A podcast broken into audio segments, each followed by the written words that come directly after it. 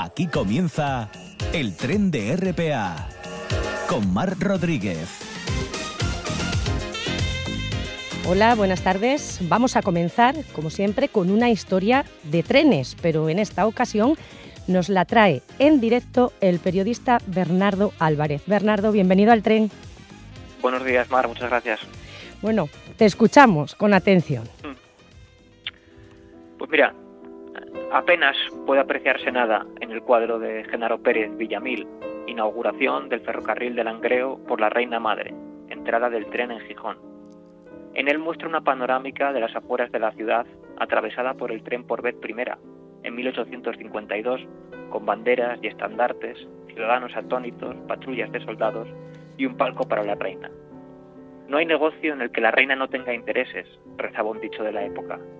María Cristina de Borbón dos Sicilias, viuda de Fernando VII y madre de Isabel II, es ya ex regente del reino cuando visita Gijón para inaugurar, junto a su segundo marido, el duque de Riansares, la que era la quinta línea ferroviaria española, que unía las minas de Langreo con el puerto de la ciudad. Y aunque para la historia ha quedado que María Isabel estuvo en Gijón como reina madre, la verdad es que estuvo allí principalmente a título de accionista. Se cuenta que la reina, en socarró una tradición borbónica y a la vista de lo costosísimas que estaban siendo las obras, le preguntó al ingeniero si acaso estaba construyendo las vías con raíles de plata. En efecto, la reina y su marido eran parte directamente interesada, Ello se explica por un entramado de comisiones, concesiones y subvenciones del que ya se habían servido para enriquecerse con la construcción del ferrocarril Madrid-Aranjuez, en la canalización del Ebro o en las obras del puerto de Valencia. Pero las corruptelas del matrimonio acabaron saliendo a la luz. La reina, y no sé de qué me suena esto, abandonó el país, huyó a Francia. Allí vive sus últimos años repudiada, muere sin pena ni gloria y es enterrada en el Escorial de Tapadillo, sin que siquiera su hijo pudiera hacerse cargo del cadáver. En aquella soleada mañana gijonesa que pintó Villamil, nada hacía presagiar un desenlace tan funesto. Mm, pues gracias Bernardo por traernos este apunte histórico. Bernardo Álvarez, un abrazo y esperamos volver a escucharte muy pronto en el tren. Muchas gracias, Mar. Un abrazo.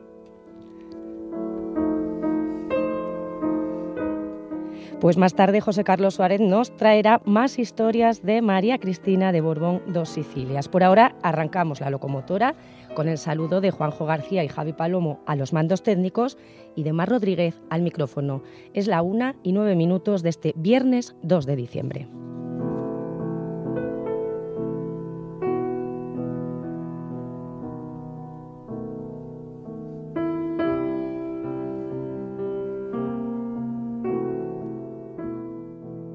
El tren de RPA con Mar Rodríguez. Un asturiano en la diáspora con Bernaldo Barrena. Y como todos los viernes comenzamos saludando a Bernaldo Barrena. Bernaldo, ¿qué tal? Hola. Hola, muy buenas tardes. Muy buenas, desde Manila, que nos recibes como siempre. Oye, Bernaldo, tengo lo primero una sorpresina para ti. Escucha. Hola, hijo mío. Solo un momentín para darte las gracias por tantas cosas buenas que me atribuyes siempre en respecto a tu educación. Mira, los méritos son tuyos y solo tuyos. Te quiero mucho. Te echo de menos, Berna. Berna, Bernardo. me, bueno, sin palabras me dejas. ¿eh? Ahí Susana, respondiéndote. ¿Qué estás emocionado? Un poquito, la verdad es que sí, no, me lo esperaba. Oye, muchas gracias. ¿eh? Nada, nada, ella encantada. Bueno, cuéntanos, a ver, ¿qué nos traes hoy? Bueno, pues hoy quería hablarte un poco, es mm, en parte anécdota y en parte una historia interesante. Es probablemente uno de los eh, cuerpos y fuerzas de seguridad del Estado filipino más pacientes del mundo. Eh, estoy hablando de lo que llaman el eh, Buró Nacional de Investigación. Básicamente, sus siglas son NBI, que es un poco como FBI, pero de aquella manera. Básicamente pues es una especie de organismo federal que se dedica a investigar y a luchar contra el crimen, ¿no? Entonces, el, el el NBI, como le llaman, tiene una sede en, en una calle aquí y siempre permanentemente está llena de gente. Y, te preguntarás, ¿por qué?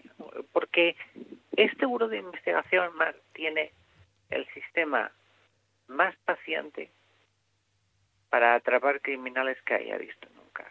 Y es lo que llaman, digamos, lo que en inglés llaman clearance, que en una traducción más o menos chapucera sería una especie de salvoconducto.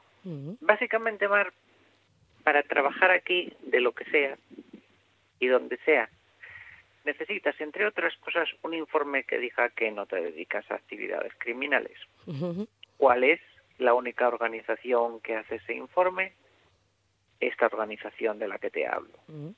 Con lo cual, si quieres optar a un trabajo que sea más o menos decente, tienes que eventualmente ir al edificio, dar tu nombre, tus señas y tu identidad y ellos lo que hacen es buscar en su base de datos para ver si hay alguien que tenga tu nombre y haya hecho cosas malas. Por eso, si cuando estás dentro ves que alguien busca tu nombre y de repente encuentra algo, lo primero que haces es preocuparte, porque lo primero que dices es, Dios mío, estás diciéndome que, hay alguien en este país que se llama Bernardo Surbarrena García y no contento con eso, se dedica a actividades criminales. Esas fueron mis preguntas, digamos, las preguntas que yo interiorizaba mientras salía un mensaje en el ordenador en exclamación diciendo resultado encontrado. Total. El caso es que también puede saltar si a lo mejor diste tu nombre de una manera rara alguna vez, de dijiste uno de tus nombres en vez del otro, dijiste me, me, llamo Bernaldo Barrena en vez de Bernaldo Sur Barrena y entonces hay dos Bernaldos y puedes saltar la base de datos. Pero claro, yo entonces eso no lo sabía. Así que en el horrible espacio que pasó entre que me lo explicaron y que vi la alerta saltar en el ordenador, yo recuerdo que lo último que pensé fue, o lo que me dediqué a pensar fue, ¿de verdad alguien que se llama Bernaldo Azur decidió llevar una vida criminal en Filipinas? Dios mío. Te imagino sudando. Al final no fue nada. qué, miedo, ¿no? Vaya susto. Sí, sí, no, efectivamente. De hecho, de hecho, el final de la historia es que el certificado que te dan siempre lleva tu foto. Y aquí tengo en mis manos, mientras hablo contigo, ese certificado donde aparezco mirando a cámara con ojos de pánico y preguntándome qué será de mí. Sí, sí, me imagino. Madre mía, ¿eh? ¿Cuántas aventuras? Así, un lunes por la mañana. Date cuenta. ya, vaya manera de empezar la semana, ¿eh? Muy bueno. Bueno, pero todo salió bien al final. Evidentemente, si no, no estaríamos teniendo esta conversación. Muy bien. Pues Bernardo, muchas gracias como siempre por contarnos todas estas anécdotas y muchas más que nos traerás. Y las que me quedan, muchísimas gracias y un abrazo. Un abrazo muy fuerte, Bernardo. Hasta luego. El vagón de los peques, con Ana Morán de Vega. Nunca imaginé que iba a estar tan orgulloso de una familia. Bueno, pues como todos los viernes, saludamos a Ana Morán de Vega con su vagón de los peques. Ana, ¿qué tal? Que hoy andas por ahí de viaje, ¿eh? Sí, he costado un poco más de lo normal hablar contigo este viernes, pero bueno, se logró al final. Lo logramos, exacto. Bueno, ¿qué nos traes?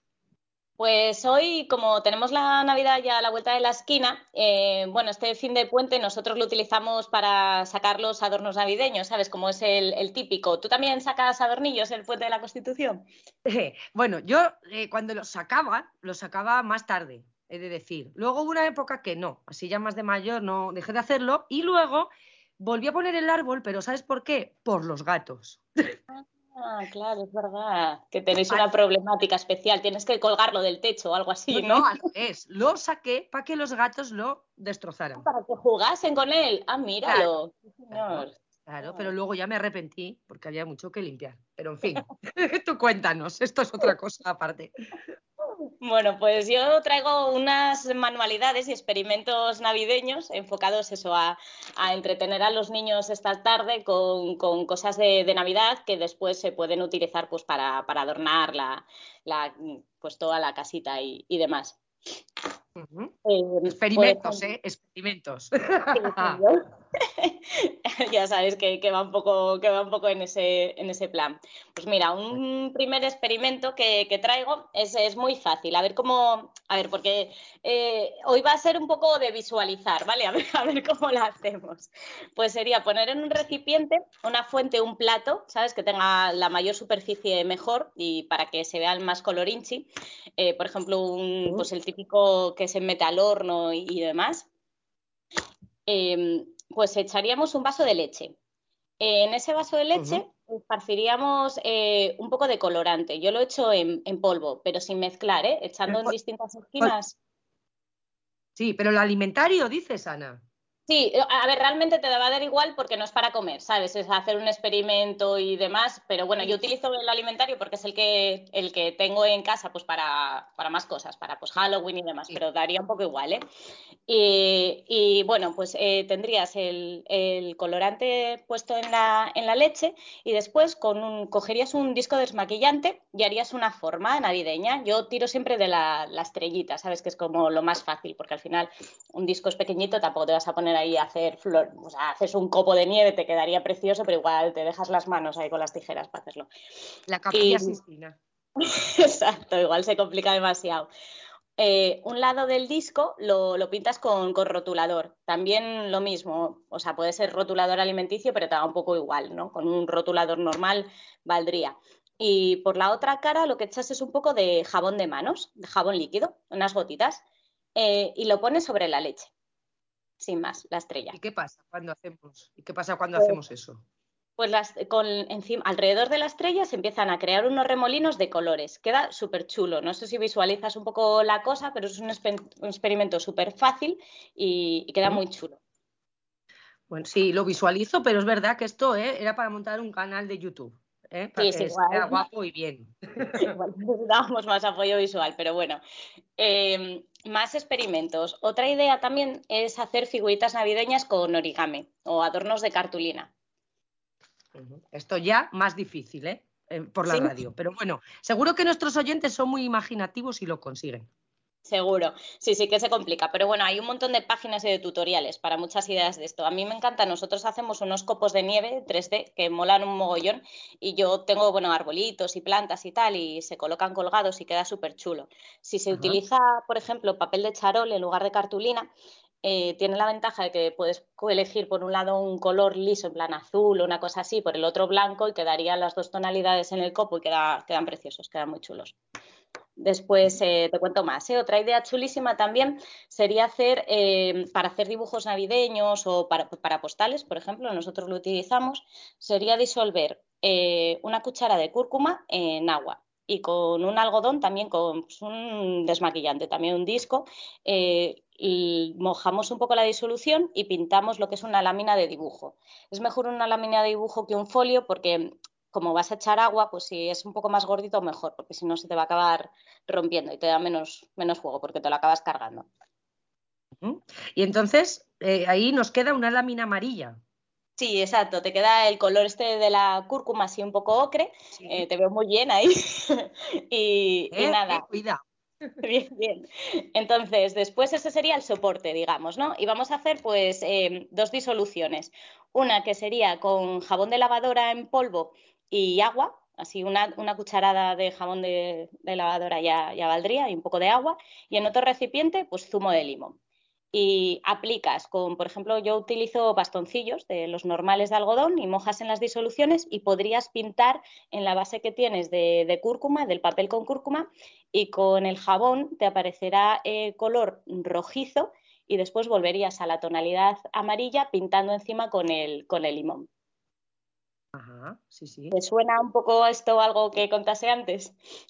Sí, no, sí, sí, sí, lo contaste tú, lo de los cambios de color por el pH. Exacto, eso es. Vas variando de pH de ácido a base y entonces tienes la coloración amarilla y roja. Y lo bueno es que siempre es reversible. Tú siempre puedes pintar encima del limón otra vez con el, con el detergente y pintas en rojo y después en amarillo. O sea, es como una lámina de, es como una pizarra, ¿sabes? Como borrando encima todo el tiempo. No tiene fina, bueno, hasta que se te rompe el papel, básicamente, por, por seguir pintando encima. Sí, pero puedes seguir jugando con ello, ¿no? Hasta genial. Sí. Exacto, exacto. Y después ya llegó el momento que estabas esperando, que me pediste. Tachán, tachán, ¿no será la nieve? Exacto, la nieve. Mira, te voy a... Tengo yo muchas ganas, Te voy a comentar varias opciones. La más fácil para jugar y moldear, por lo menos la que nosotros, de las que hemos probado, que supongo que ahora habrá más, es utilizando pañales. ¿Pañales? Sí. Sí, Se toma la celulosa del pañal, dentro del pañal hay como bolitas, ¿no? Que es eh, poliacrilato de sodio. Y voy, tomando notas, Ana, voy tomando notas que yo de esto de pañales no. vale. Pues, estas bolitas eh, pueden absorber hasta 10 veces su peso en agua, por eso, claro, por eso son eficaces los, los pañales al final, ¿no? Entonces, eh, lo que haces es eh, sacas estas bolitas con la celulosa, le vas echando agua, les vas mezclando agua y tienes una textura, o sea, no tienes que hacer más, ya tienes una textura que es como nieve, es muy fácil de hacer. Lo importante aquí es echar el agua poco a poco para no pasarte y que no te quede, que al final no puedas hacer nada con ella. O sea, tienes que ir poco a poco removiendo para que te quede la, la textura de nieve perfecta. Ajá, sí, sí, muy bien. Otra idea también para hacer nieve eh, que sería más barato porque, claro, al final destrozar pañales tampoco es así una cosa muy económica. Eh, Vamos con la opción económica. Exacto, sería utilizar bicarbonato. Bicarbonato y echar eh, agua poco a poco. La textura es un poco distinta, es menos compacta, es menos difícil hacer formas. Entonces, yo lo que hago a veces es echar un poco de sal y un poco de jabón de manos. Y con eso sí que tienes una textura que te permite pues, hacer bolitas y, figuras. Hay veces incluso que si utilizas moldes o, por ejemplo, haciendo simplemente un cono de, con una cartulina, lo rellenas y tendrías pues ya pues, lo que viene siendo un árbol de Navidad. Haciendo formitas es muy fácil trabajar con, con ello. ¿Y qué cantidades, así en plan receta, hay que usar para esto? A ver pues sería un vaso de bicarbonato por una cucharada sopera de sal y otra cucharada y media de jabón, más o menos. Y después echas como cuatro o cinco cucharadas de agua. El agua, pues como en el caso de los pañales, ir poco a poco para ver la textura y, no pasarte. Y después ya, si tienes la forma hecha, si haces un muñeco de nieve, una cosa así, ya en plan experimento, podrías echar vinagre encima y tendrías la, relación del la reacción del bicarbonato y, la, y el vinagre y se formaría una espuma y sería deshaciendo así en plan espuma el muñeco y es muy divertido también. Qué chulo, sí, sí, muy guay. ¿Y qué más maneras? A Pues después, aparte de nieve, también podrías jugar con hielo, que también es muy resultón. Nosotros hacemos bolas con globos, o sea, lo rellenas de agua directamente, lo metes en el congelador y ya tenías unos bolones de hielo y lo ponemos a, derretir. Ponemos eh, la sal encima, un, pues un, montoncito de sal encima de, la bola y para que se vea bien cómo va reaccionando la sal le echamos colorante y entonces se va viendo cómo se forman los surcos y cómo se va deshaciendo eh, con, la sal el, hielo. Y la verdad es que mola mucho, es algo muy fácil y, queda muy vistoso. Y además así, ¿no? Los pequeños aprenden esa relación hielo-nieve, o sea que el hielo-nieve reacciona con la sal, si no me equivoco. Exacto, claro, y por eso, y así ya no te preguntan que por qué se echa sal en las carreteras, son cosas que van aprendiendo de, de pues, practicar con, con ello al final. Y bueno, después también está que si todo esto te parece así muy complicado o simplemente quieres pasar una tarde y no tienes pues eh, eh, los, digamos los componentes que necesitas para hacer un experimento de más, yo siempre tengo a mano, hay unos, eh, unos especie de revistas que, son súper chulas de, Navidad, que, se llaman Base Kits, es la, marca, la editorial, y tienen un montón de ideas. Además, Sí, sí, sí, tienen desde, vale. desde para niños pequeños que no necesitan tijeras, que son recortables, simplemente que tienen como la forma así con agujeritos para sacar las formas, hasta cosas más complicadas. Y todo con cartón duro, pintando y demás, te dicen distintas formas y distintas hélices y tal para hacer adornos súper chulos. Es algo que, que siempre puedes tirar de mano una tarde con, con ellos si tienes unos cuantos y es muy divertido. Siempre te saca de un apuro. Entonces esa sería la opción express, ¿no? La más rápida. Sí, sí, es algo muy útil además de tener a mano pues para llevar por ahí en el bolso y sacarlo cuando te estás tomando algo con ellos y tal, o una tarde así de, de lluvia que no sabes qué hacer, es siempre un plan muy, muy fácil. Claro, Es como, ¿no? La- ah, y en la recámara una, una opción siempre de, de urgencia, como dices tú. Exacto, exacto, exacto. Muy bien, Ana. Pues que tengas muy, buen- muy buen viaje, buen fin de y hablamos la semana que viene. A ver qué nos gracias. traes. A ver qué nos Buen traes. fin de, buen fin de también para ti. Un beso. Un Chao. abrazo grande.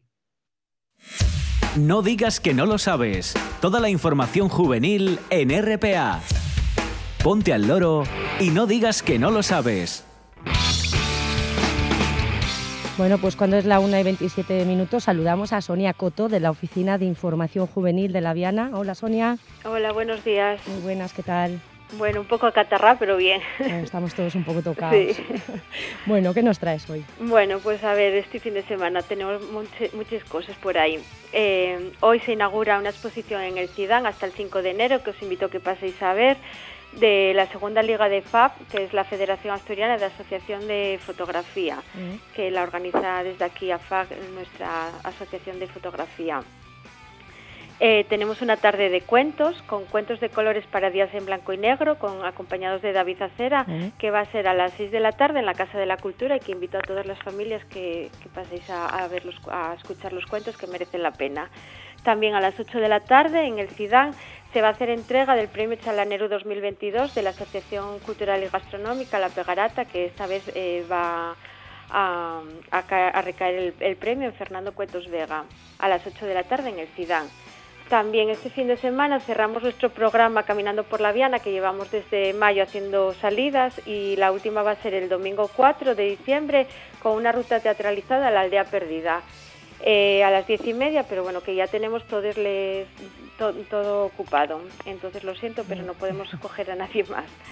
Eh, también encendido navideño en el pueblo de Villoria el martes 6 a las 8 de la tarde, eh, organizado por el Centro Cultural El Tesio. Y empezamos también con la programación de Navidad. Con, está abierto el- para la inscripción del tercer concurso de decoración navideña de balcones y ventanas en La Viana. Hasta el 15 de diciembre podéis pasar por aquí, por el CIDAN, a recoger la solicitud o también en la web municipal lo tenéis todo. Y también eh, está abierto el plazo para la 12 edición del concurso de postales fin de año de Llaviana para los escolinos del Concello, que espero que, que traigan muchas postales. El plazo está el 10 también de, de este mes. Eh, AULAD, la Asociación de Comerciantes de la Viana, también comenzó con los buzones de la ilusión, que desde el 5 de diciembre hasta el 5 de enero, eh, como todos los años, van a hacer la campaña de la cartilla, rellenarla con los cuños de los establecimientos y los sorteos van a ser el 15, el 22, el 29 y el 5 de enero con un total de, premios de 4.000 euros. Eh, próximamente también se abrirá el periodo para la inscripción en los campamentos de Navidad, como todos los años en los días festivos de vacaciones de los escolares de 4 a 12 años. Y mm, también hoy salen publicadas las listas provisionales de, eh, de la categoría de peón del programa del plan de empleo del Ayuntamiento de La Viana, que tenéis de plazo hasta el día 7, miércoles 7, para presentar las alegaciones. Y bueno, si quieres pasamos a San Martín. Sí, vamos allá. Bueno, pues en San Martín me comenta que tienen también teatro, eh, va a actuar el Callejón del Gato con Cine María Cristina el sábado, o sea, este sábado a las 8 de la tarde, que podéis pasar también a recoger entrada gratuita a partir de las 7. Y en Langreo también van de teatro. Sí. Este sábado también con la obra de teatro Sonrisas y, y Mascarillas en el nuevo Teatro de la Felguera a las 8 y cuarto. También en el mismo teatro, el domingo va a haber un concierto de Navidad solidario a partir de las 12 y media eh, con entrada libre y que será recogida de alimentos no perecede- de- pere- perecederos. Ujú. Eh, el, el día eh, no continuará, perdón, que eh, sigue eh, el séptimo concurso de tonada de Ciudad de Llangreo, como siempre, todos los sábados hasta el 17 de diciembre a las 5 de la tarde en el cine Felgueroso. Recordar también la actividad de Body Combat, que son los martes y los jueves a las 6 y media, de 6 y media a 7 y media en el Polideportivo de Riaño. Y también tienen una exposición que se inaugura este sábado con un total de 4.308 fotografías de las diferentes federaciones fotográficas del mundo y que lo podéis ver hasta el 18 de diciembre en la Pinacoteca Municipal de Eduardo Úrculo. Eh, pasamos, si quieres, a la otra cuenca. Sí, vamos a Mieres. Bueno, pues vamos a Mieres, que también tienen actividades. Eh, el día 9 de diciembre comienza, también el periodo de inscripción para la colonia ur urbana de Navidad, que también eh, suelen hacer siempre eh, durante la época navideña, del 27 al 30 de diciembre y los días 3 y 4 de enero. Eh, podéis, eh, podéis hacer la inscripción para niños hasta 12 años. Después, hoy, 2 de diciembre, a las 8 de la tarde, en Mieres Centro Cultural tendrá lugar el concierto de Muñeco Vudú. Eh, hoy también eh, de 6 a 8 y el día 3 de 10 a 2 se realiza en el, en el mismo sitio, en el Centro de Mieres Centro eh, Cultural, el primer encuentro ciudadano Haciendo Camín para debatir y analizar y, y, poner en común las ideas de la ciudadanía sobre la sostenibilidad, urbanismo y patrimonio. Muy interesante. Sí. Eh, este sábado también a las 8 de la tarde en el auditorio de la Casa de la Cultura de Mieres hay un concierto y la presentación del, libre, eh, del libro de Vicente Sánchez García, Canción Lírica Asturiana, en concierto acompañados de, Mar de Mario Bernardo, Beatriz Díaz y Elia, eh, Eliana Sánchez. Bien. También el domingo la, habrá una gala benéfica organizada por la Cruz Roja Juventud en la que participará eh, Rusidera, Patricia Suárez y la Escuela de Danza Solea. También nos, rec eh, nos recuerdan que hay un, unas cuantas actividades deportivas, uh -huh. como pueden ser el sábado hockey, eh, Club Patín de Mieres a las 9 de, en el Polideportivo de Visiola Royal. En, pues, en fútbol, el caudal deportivo también eh, con el Praviano a las cinco y media en eh, Hermanos Antuña, eh, Santa Marina con Oviedo City a, el domingo a las once y media en Santa Bárbara y también Ujo contra el Real Avilés B el domingo a las doce y media en las Lleras de Ujo. Uh -huh. Eh, bueno, y en ayer yo creo que están de fiestas gastronómicas. Sí. que eh, tienen las jornadas gastronómicas de la Matanza, que nos recuerden que son del 3 al 8 de diciembre y que podéis ver eh, con unas cuantas actividades y que podéis ver todos lo los menús y todos los establecimientos que participan en, en las jornadas en la, su página web www.ayer.es. Uh -huh. Eh, este sábado también, que es compartido porque va mm, esta actividad compartimos les dos cuenques, uh -huh. hay el trail eh, minero Santa Bárbara eh, con el grupo NOSA que se realizará este sábado con dos carreras. Eh, una, la más larga, de 42 kilómetros y, y 5.000 metros de desnivel, y la otra de 16 kilómetros y 1.800 metros de desnivel. La primera comenzará en el Pozo Santiago, en Caborana, y finaliza en el Pozo Sotón, y la más corta, aquí al lado, empieza en, en el Pozo Carri y finaliza también en el Pozo Sotón. Toda la información sobre, todo eso, sobre este evento en trailsantabárbara.com podéis encontrar toda la información. Estupendo. Bueno, y ahora vamos con la compañera de Elena, que también nos recuerda que tiene un montón de programas. Uh -huh. eh, el Juvelena abre sus puertas los domingos y recordar que de 4 a 7 para los mayores de, de 10 años que podéis pasar por allí a hacer, tiene un montón de, de actividades. También recordar que tenéis, eh, podéis solicitar en la oficina joven de Elena la tarjeta Juvelena Car eh, eh, para, mm, para jóvenes de 12 a 25 años empadronados en Lena con un montón de ventajas, desde entrada a la piscina, eh, entrada al, Teatro Vitalaza y también eh, con las excursiones del Grupo Farimiento que os hacen precio de socio. Tienen el programa Jugando con tu hijo, que ya lleva tiempo también haciéndose, el Concilia 3.0 y con acogida temprana y recogida tardía que pueden todavía incorporarse eh, las familias. y tienen abierto el plazo de varias convocatorias de subvenciones municipales que vamos a recordar aquí. La de promoción de la mujer eh, en el Consejo de Lena, la de actividades de acción social y mayores en el, eh, en el Consejo, las asociaciones de padres y madres, de alumnado, las de cooperación y las de cultura y juvenil. Todas estas mm, convocatorias están publicadas en el BOPA del 14 de octubre y tenéis de plazo hasta el 12 de diciembre para hacer la solicitud y también tiene un montón de actividades en el Teatro Vitalasa. En el programa Chena al pie del camín, el sábado 3 con la obra Un peregrino muy casto eh, del grupo Luz de Gas a las 7 de la tarde con entrada libre. El domingo 4 de diciembre con la magia del camino con el, ilusionista José Armas a las 7 de la tarde también. El lunes 5 de diciembre el musical El libro de la selva de Teatro Circo Infantil a las 5 de la tarde. Y el domingo 11 de diciembre el concierto Siguiendo el Camino de Iturralde a las 7 de la tarde.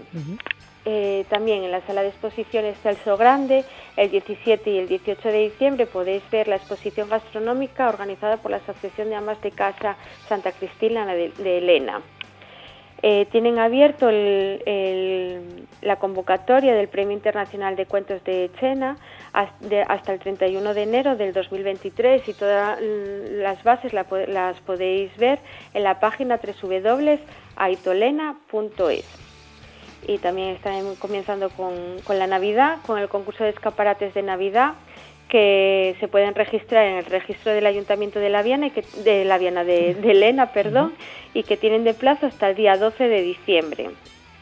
También están con las convocatorias del plan de empleo y contratos en prácticas, que termina el plazo el 4 de diciembre para echar la solicitud a diferentes puestos en el plan de, de empleo, como puede ser un técnico de turismo, un oficial palista y esto para mayores de 45 para mayores de 45 años, eh, un oficial de electricidad, un oficial de pintura y un oficial de albañilería. Y también en el otro en, el otro programa de contratos en prácticas eh, para un técnico de instalaciones eléctricas y automáticas, un técnico de informática y un animador sociocultural.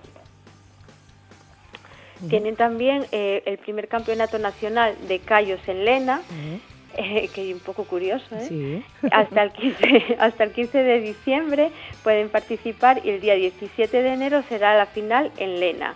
También nos comenta que tienen una recogida de material sanitario, comida no perecedera y juguetes para Ucrania y que se puede llevar hasta el día 2 de diciembre en horario de 10 a 2 y de 4 a 8 en, el Hotel de Asociaciones. Abierta la convocatoria hasta mm, aquellos que nacieron en el 2004 de la, del Discovery, Discovery EU em, y que tenéis de plazo, eh, no lo veo aquí ahora mismo, pero yo creo que están de plazo, en plazo todavía, sí y después también la convocatoria de subvenciones eh, del ayuntamiento eh, para el programa de ayudas a familias eh, a familias en dificultades económicas que está el plazo abierto hasta el 9 de diciembre bueno, que hay un montón de actividades, convocatorias y de, de, todo un poco. Sí, sí, muy bien. Pues Sonia Coto, muchas gracias como siempre por traernos todo esto desde la oficina joven de la Viana. Que tengas muy buena semana. Venga, buen fin de. Hasta luego. Hasta luego. No digas que no lo sabes. Toda la información juvenil en RPA. No pierdas el tren, ponte al loro y luego no digas que no lo sabes. Un espacio que patrocinan las oficinas de Sama del Langreo, San Martín del Rey Aurelio, Laviana, Mieres, Ayer y Lena, con la colaboración del Principado de Asturias. Griegos, romanos, son. El vagón de Herodoto, con José Carlos Suárez. Mientras vivieron pues cuando son las 2 menos 20, saludamos a José Carlos Suárez, que está aquí con su máquina del tiempo en el estudio. Hola, José Carlos. Hola, buenos días, Mar. Hola, buenos días. Lo de la máquina del tiempo costó un poco aparcarla. ¿eh? Sí, bueno, pero tenemos parking. ¿eh? tenemos parking, sí, es verdad. Y tengo una plaza especial. bueno, ¿hoy qué nos traes? Bueno, pues hoy he aprovechado esa mención que hiciste en tu introducción ¿no? del programa de hoy, al tren en el que partió al exilio María Cristina de Borbón, para Vamos a hacerle un homenaje. Homenaje lo digo en sentido irónico, ¿eh? porque menuda bicha. Vale, pero primero, como siempre, la efeméride de la semana. Muy bien, venga, pues vamos allá. He seleccionado eh, esta, ¿no? Tal día como hoy, pero de 1989, o sea, hace cuatro días, se reúnen Bush y Gorbachev para firmar el fin de la Guerra Fría, que ya estaba bien de apuntarse con misiles nucleares. La verdad que ahora mismo no pinta mucho mejor ¿eh? que hace No. 30 años. No, ¿no? no. Pero bueno, cuéntanos, que queremos saber cositas de María Cristina y sobre todo, ¿por qué tuvo que marcharse del país? A ver, mira, pues en resumen, Mar por choriza. Por choriza. Mm, ¿Para qué vamos a andarnos con paños calientes? Eh, pero bueno, vamos a comenzar por el principio, como se suele decir, ya que, bueno, María Cristina de Borbón dos Sicilias nació en Palermo el 27 de abril de 1806. Era hija de los monarcas del Reino de Nápoles y las dos Sicilias, Francisco I y de María Isabel de Borbón, que era hija del rey español Carlos IV, que era hermana a su vez de... ¡Tachán! Redoble de tambor. Fernando VII, el conocido como Rey Felón, del cual hablaremos. Ya queda poco, ya queda Ya poco. queda poco. Eh, bueno, Fernando VII se había casado tres veces y envidiado otras tantas, pero no había conseguido engendrar un heredero que, como sabes, es la primera de las labores de un rey, porque hay que perpetuar la dinastía, no vaya a haber malos rollos. pues bien, cuando murió su tercera esposa, la alemana, la alemana, perdón, María Josefa Amalia de Sajonia, hubo que buscarle respuesta al rey español porque se nos iba haciendo mayor y el arroyo ya estaba más que pasado. Así que, mm, repasando las casamenteras de las cortes europeas, encontraron una princesa joven, dicen que de caderas generosas, ¿no? lo que les hacía pensar que sería muy fértil. La familia mm, materna también era muy prolífica, vamos, que era la candidata ideal. Ya, pues vaya manera poco ortodoxa de buscar reina, ¿eh? Sí, es que esto era como ir al mercado de ganado a comprar chatos, vamos, ir a buscar eh, mujer en la realeza. Pero había un detallín, detallín de nada que no tenía mucha importancia para Fernando VII. Es que esta princesita, llamada María Cristina Borbón dos Sicilias, era su sobrina. Oye, oh, que estaba el otro día allí, bueno, una locura. Oye, que está todo el mundo loco porque va el Dani Martínez el sábado. Meca, Madre, meca. madre, Boris otra vez. Bueno, Boris que se vuelve loco, normal. No, no, no me extraña. Es que no nos lo podemos creer. Esto sí que es salseo, salseo, ¿eh? de calidad. de- Y es que espérate que después te voy a contar más. ¿eh? Mira, María Cristina era hija de una hermana de Fernando, pero eso no importó. Y contrajeron matrimonio en 1829. ¿m? Ujú. Y mira, acertaron porque un año después María Cristina se quedaba embarazada y daba luz al heredero. Bueno, mejor dicho, heredera, a la que llamaron Isabel, que tras una guerra de por medio, que eso ya será otra historia, se convertirá en reina de España. ¿vale? Así que la reina cumplió su cometido. Pues sí, Mar, pero que, eh, a ver, es que tuvieron otra niña más. Ah. Pero el hecho de no parir varón trajo problemas a este desgraciado país. En 1833 muere Fernando, que de ser conocido como el deseado acabó siendo odiado por todos los españoles. Como la princesa Asturias Isabel solamente tenía tres años, María Cristina se convirtió en reina regente. Era una mujer de profundas convicciones absolutistas, o sea, urticaria cada vez que se hablaba de reformas liberales, ¿no? Eh, pero claro, para mantener a su hija en el trono no le quedó más remedio que apoyarse en esos liberales moderados, apartando del gobierno a los progresistas que no pararon de montarle pollos a la mínima ocasión. José Carlos, ¿y cómo llevó su nueva vida de, de viuda? Porque era una mujer joven. A ver, bueno, pues a María Cristina la viudedad le duró muy poco, exactamente tres meses. Bueno, bueno. Sí, sí, la regente se enamoró de un sargento de la Guardia de Corps, que era algo así como los guardaespaldas de la familia real. Em, el maromo se llamaba Agustín Fernando Muñoz y Sánchez. Ah. Y el 18 de diciembre de 1833 se casaron en secreto en el Palacio Real de Madrid. ¿Mm? Y el señor Muñoz recibió el título de Duque de Riánsares. Ah, ah. Así que imagínate el escándalo que se formó cuando el pueblo se enteró del enlace. Aunque había sido secreto, ya sabes, la gente se fue de- Sí, del sí. pico de la lengua, ¿no? Además, la pareja tuvo ni más ni menos que ocho hijos. Ahí va. Para que veas el cachondeo que se traía a los madrileños, circulaba una coplilla que decía algo así como clamaban los liberales que la reina no paría y ha parido más muñoces que liberales había. Ole. Pues sí, Fernando VII debía de estar revolviéndose la tumba. Y tanto. Porque no me digas que tuvieron varones. Sí, para que Fernando se revolviera aún más, sí. Creo que fueron dos exactamente. Madre, madre. Bueno, venga, pues vamos a lo del exilio. Vale, bueno, pues como te comentaba antes, perdón, oye, tengo la garganta tocada. Estamos ¿eh? todos con la voz así, no Sí, te sí, preocupes. la verdad que sí. Pues como te comentaba antes, María Cristina nunca encargó gobierno a los progresistas, ¿no? por lo que para alcanzarlo a esto solamente les quedaba el recurso del pronunciamiento armado. Y eso fue lo que sucedió en 1840, tras la firma de una controvertida ley que la dotaba la- la- a la regente de la facultad de colocar alcaldes, es decir, a sus amiguetes. la reina se quedó sin apoyos y huyó al exilio, alcanzando el poder como regente un progresista muy conocido, a ver si te suena, ¿El general Espartero? Hombre, muy Eh. bien, Mar. Tienes un 10, el general Espartero. Sí. Y es que, mira, es que dicen que cuando María Cristina se niega a entregarle el poder, va y le suelta. Te hice duque, pero no conseguí hacerte un caballero. Toda una dama, ¿eh? La verdad que María Cristina no se lo tomó muy bien, ¿verdad? No, no, nada bien, nada bien. Pero es que, vamos a ver, eh, esta buena mujer de digna nada, porque era conocida por sus negocios, digamos, mm, turbios, que había montado con su marido, ¿no? Sobre todo en lo relativo a la trata de esclavos eh, en América. Estos dos malandrines se forraron y fueron un ejemplo claro de corrupción política, porque María Cristina, antes de partir, marchó con todo lo que pudo. Así que lo que decía antes, una, una vulgar choriza. Y además, no te lo pierdas, dejó a las dos niñas pequeñas en Madrid, ¿no? Mientras ellas se embarcaban en el bar por Mercurio rumbo a Francia a vivir la vida otra- así que mira, otra canción satírica, satírica perdón, que seguro nuestros oyentes conocen, pero seguro, seguro, retrata claramente el carácter de esta mujer. A ver si leyéndola, María Cristina me quiere gobernar y yo le sigo, le sigo la corriente porque no quiero que diga la gente que María Cristina me quiere gobernar. ¡Epa! Ahora con música. Muy bien, sí señor. María Cristina me quiere gobernar y yo le sigo, le Bueno. sigo la corriente. Porque no quiero Pues yo creo que sí que nos la sabemos todos, José Carlos, esta, ¿eh? Verdad, ¿eh? Verdad.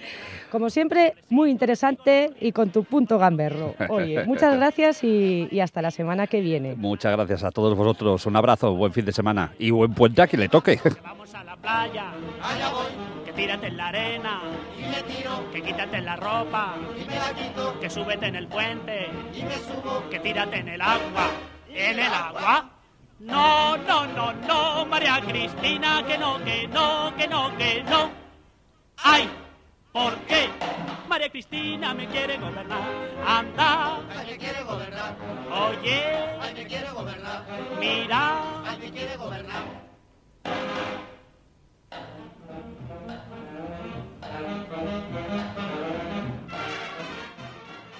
El tren de RPA con Mar Rodríguez. María Cristina. En el tren nos vamos de ruta.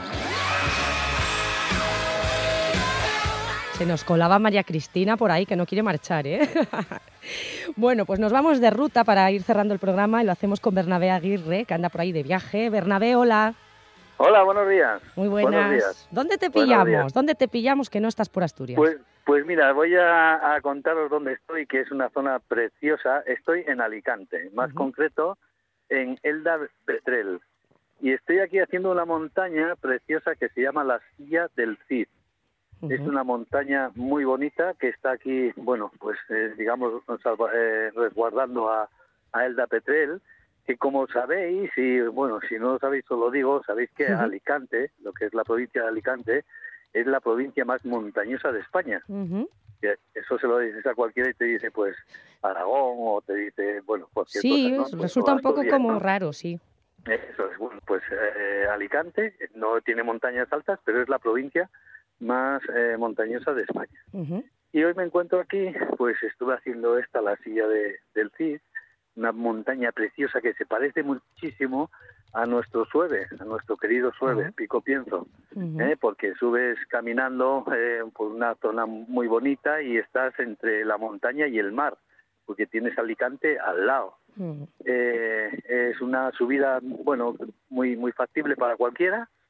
Y nada, esta mañana nos hemos dedicado a subir a la montaña y estamos también aquí porque esta tarde pues hay una, una reunión de bueno, y están unos alpinistas como este César de Tudela y Carlos Suárez, y, y se van a inaugurar mañana unas ferratas en otro pico que hay aquí al lado que se llama el Bolón, y aquí estaremos pues mañana inaugurando las ferratas en las que, bueno, eh, tuve la suerte de que me eh, acompañara a estos dos figuras del alpinismo nacional y mundial, ¿no?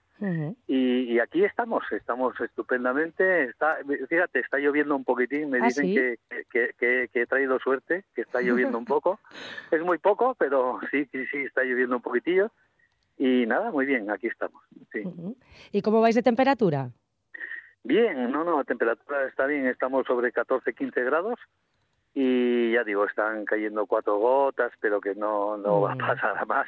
Ellos dicen que si llueve aquí, si llueve, llueve de verdad y si llueve de verdad que hay que salir en piragua. Entonces, de momento, de momento las cosas están bien y espero que, que sigan así. No, yo estaré aquí hasta mañana porque mañana me subo al Pirineo Ajá. y, y nada, bien, aquí estamos. Ya os digo, recomiendo a cualquiera que nos esté escuchando y que venga por esta zona que se acerque aquí a Elda Petrel y que suba, pues eso, ¿no? Que se dé un paseo a la silla del Cid, que ya digo que es un paseo muy parecido como puede ser el Pico Pienzo o, o- o- cositas así que tenemos por ahí en Asturias tantas y tan buenas, ¿no? Pues Ujú. aquí tienen esta que ya digo es estupenda y además eso que estamos en Alicante, aquí al mar eh, en un momento, ¿no? Sí, sí, sí. Lo estoy viendo en internet, es un sitio precioso. Sí, sí, sí, es muy bonito. Y Además, el de Ipetrel es curioso porque es un pueblo, es un pueblo muy grande, pero que tiene dos ayuntamientos. Y Ah. el pueblo no, eh, yo camino por aquí, no sé si estoy en Elda o estoy en Petrel. y se llevan estupendamente. Es muy curioso esto, ¿no? Sabéis que es una zona eh, muy importante del calzado, el calzado Sí. de, de- de- de los zapatos, de todo esto, ¿no? Es una zona que hay muchas fábricas y, y- y muy buenas, bueno. Y también tenemos muy cerca Villena, eh, en fin, es una zona, sobre todo en esto, ¿no? En, la, en las fábricas de calzado, es- es- son los mejores. Y ya digo, el pueblo es curiosísimo porque está ese pueblo en la Petel y, y están, están juntos, o sea, tienen dos ayuntamientos eh, eh, y, y tú caminas por aquí, por el pueblo y no sabes si estás en Elda o estás en Petel. Es, es- es muy curioso. Sí, O sea, sí. que hay, hay buena curioso. hermandad ahí entre ambos. Sí, sí, una hermandad estupenda. Eh, eh, yo bajo aquí hace ya unos cuantos años porque soy eh, muy amigo del, del, del de Cuentamontes, del que el jefe de Cuentamontes, bueno, el que lo ideó y el que lo trabajó, y llevo viniendo unos cuantos años aquí y la verdad es que la gente es estupenda. Eh, tienen los teatros, que es curiosísimo, ¿no? En un pueblo, no sé los habitantes que tendrá, pero no pasarán allá de 15.000 o por ahí, entre los dos. Tienen dos teatros, eh, en fin, pero eh, y las, eh, la- lo que eran las cosas de, de las galas de Cuentamontes y tal, un año se hacían en Petel y otro año en, en Elda. Y ya digo, se llevan estupendamente y es curiosísimo, es una cosa curiosa y es para que los que nos estén escuchando, si algún día tienen oportunidad, se acerquen por aquí y lo vean porque ya digo que merece mucho la pena. Pues que se animen, sí. ¿Y mañana dónde vas? A Pirineo. Pues mañana voy a, eh, de aquí me voy, en el momento que se inauguren las ferratas estas que se van a hacer, me voy directamente a Jaca, porque comienzan las jornadas de montaña de Jaca y bueno, llevo organizándolas yo hace 20 años ya y, y nada, y mañana comienzan y tengo que estar allí pues a las 8 de la tarde. No paras, ¿eh, Bernabé? Bueno, mientras el cuerpo lo permita, ¿qué vamos a hacer, no? Claro que sí, no, no, Es no. lo Pues, mejor. pues nos- ya nos contarás para próximas semanas eh, qué tal en Jaca. ¿Hasta. ¿Hasta cuándo dura? No, son tres días. Tres días. Eh, eh, sí, sábado, domingo y lunes. Eh, están ahí, pues está la Escuela Militar de Montaña, está Silvia Vidal, que es una fenómeno, la, la, la única mujer española eh, que tiene el piole de oro de la Federación Internacional de Montaña. Ajá. Sí, y sí. Carlos Suárez, que es otro, otro, otro grandísimo alpinista, muy reconocido. Fíjate que Carlos Suárez, para que te hagas una idea, tiene eh, en, la, en una montaña en China, en una montaña muy famosa, eh, tiene grabado su nombre que se lo grabaron los chinos. Fíjate si el hombre, el hombre tiene, tiene, vamos, eh, eh, le reconocen, ¿no? Las Sí, cosas. sí, ahí. sí, qué curioso, sí. Bueno, Bernabé, pues muchas gracias, que vaya muy bien todo por allí y, y buen viaje mañana. Ya hablamos más Pues nada, adelante eso. de eso. Muy bien. Yo ya digo, recomiendo que todo el que nos escuche y si se quiere que se acerque por aquí por Elda Petrel, que es una zona preciosa y lo pasará muy bien. Estupendo, Bernabé. Pues ahí dejamos esa recomendación. Un abrazo muy fuerte Vale. desde Asturias. Igualmente, gracias, adiós.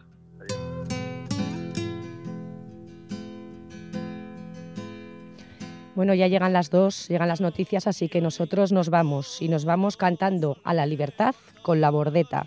Buen fin de semana, sean muy felices. Una tierra que ponga libertad. Hermano, aquí mi mano será tuya mi frente y tu gesto de siempre caerá sin levantar huracanes de miedo ante la libertad. El camino en un mismo trazado, uniendo nuestros hombros para así levantar aquellos que cayeron gritando libertad. Habrá un día en que todos, al levantar la vista, veremos una tierra que ponga libertad.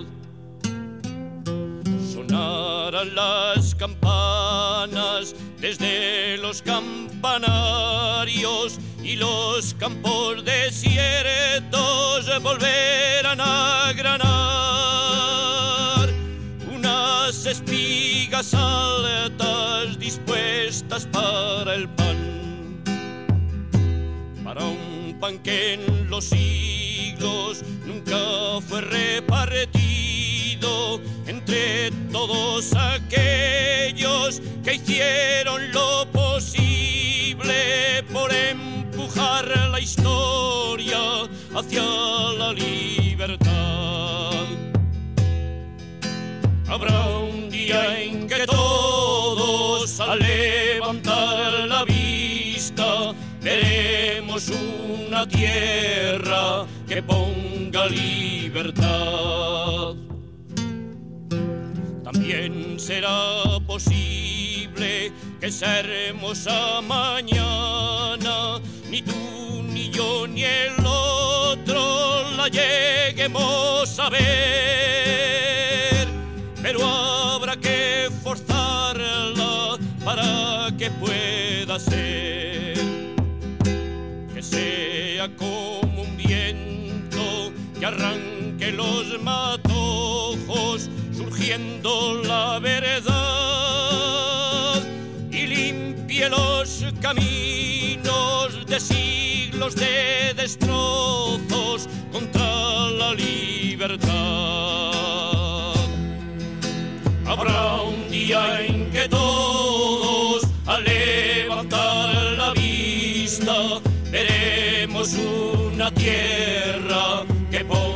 Charlie.